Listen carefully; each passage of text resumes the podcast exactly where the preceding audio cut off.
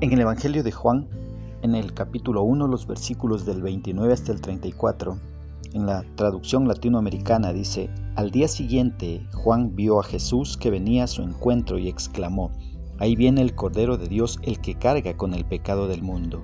De él yo hablaba al decir, detrás de mí viene un hombre que ya está delante de mí porque era antes que yo. Yo no lo conocía, pero mi bautismo con agua y mi venida misma eran para él para que se diera a conocer a Israel. Y Juan dio este testimonio. He visto al Espíritu bajar del cielo como una paloma y quedarse sobre él. Yo no lo conocía, pero aquel que me envió a bautizar con agua me dijo también, verás al Espíritu bajar sobre aquel que ha de bautizar con el Espíritu Santo y se quedará en él. Sí, yo lo he visto y declaro que este es el elegido de Dios. Vemos acá en esta porción a Juan el Bautista reconociendo una vez más a Cristo como el Mesías prometido. Ahora, recordemos que este Evangelio lo escribió Juan el Apóstol.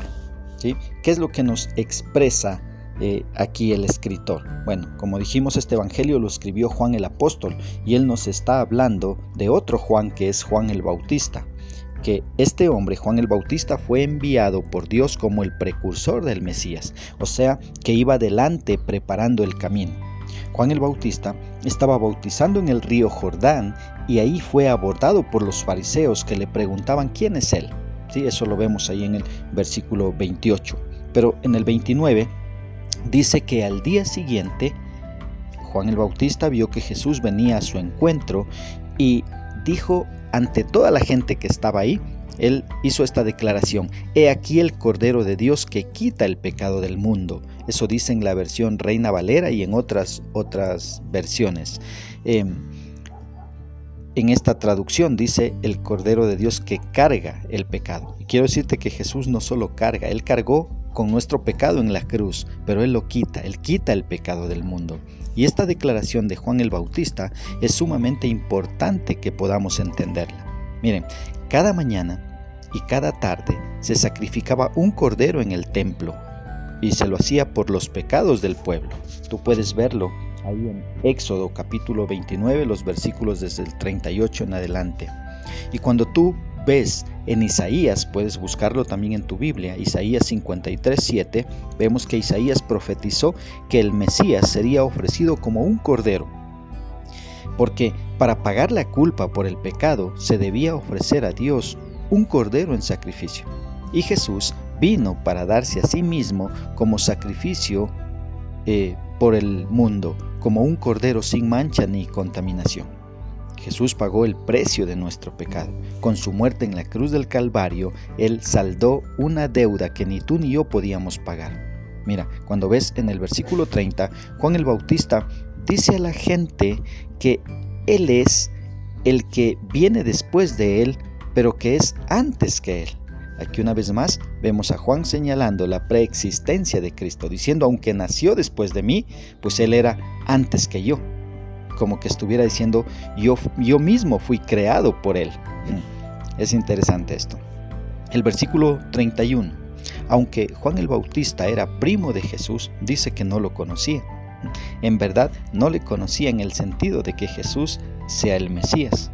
Pero dice que Dios mismo fue quien le dijo cómo lo identificaría. Y era a través del Espíritu Santo que vendría sobre Jesús en su bautismo. Ahora, la tarea de Juan el Bautista era guiar a la gente a Cristo, ya que Cristo es el Mesías prometido. Ellos, la nación, estaba esperando un Mesías porque Dios se los había prometido en, el Antiguo Testamento y ellos esperaban a ese Mesías. Entonces eh, Juan les dijo, aquí tienen al Mesías que ustedes esperan. Y vemos que Juan cumplió su trabajo y lo hizo muy bien, aunque fue el pueblo quien no recibió aquel Mesías que Juan estaba presentando. Ahora, ¿cómo puedo aplicar esto, eh, esta porción bíblica a mi vida? Mira, deberíamos imitar a Juan. Eh, yo veo mucha humildad en este varón, ya que él llegó a tener muchísimos seguidores él tenía bien claro que cuando aparezca el Mesías, Juan tenía que presentárselo a sus seguidores y que de seguro todos empezarían a seguir al Mesías y tal vez dejarían de seguirle a él. Y esto a él no le iba a hacer sentir triste, sino más bien agradecido de que hizo un buen trabajo. Qué interesante esto. Vemos la humildad en Juan, sabiendo que se iba a quedar sin seguidores, a él no le importó. A él lo que le importó es darle la honra y la gloria a quien se la merece, y él es Cristo. Y eso es lo que tú y yo deberíamos hacer, darle la honra y la gloria a quien se lo merece, que es a Cristo. Así es que cuando tú logres hacer algo por alguien, no te creas el, el, el, el que hizo algo, sino más bien permite que esas personas, antes de agradecerte a ti con bombos y platillos, pues le den la gloria y la honra a Dios, porque Dios te usó a ti para bendecir a una persona. ¿sí? Eh, ¿Cómo más puedo aplicar esto a mi vida? Mira, mostremos que Jesús es el Cordero de Dios. ¿sí? Aquel Cordero que fue a la cruz para pagar por nuestros pecados. Y solo Él y nadie más fue a la cruz. Nadie más. Si tú buscas en la Biblia, no hay alguien más que haya ido a la cruz, sino Cristo. Cristo, y Él lo hizo para pagar por tus pecados y por mis pecados. Por lo tanto, solo Él debe ser adorado y reconocido como nuestro Salvador. Él es el único camino que nos lleva al cielo. No hay más caminos, no hay más mediadores que nos puedan llevar al Padre. Que Dios nos ayude a poder comprender su palabra.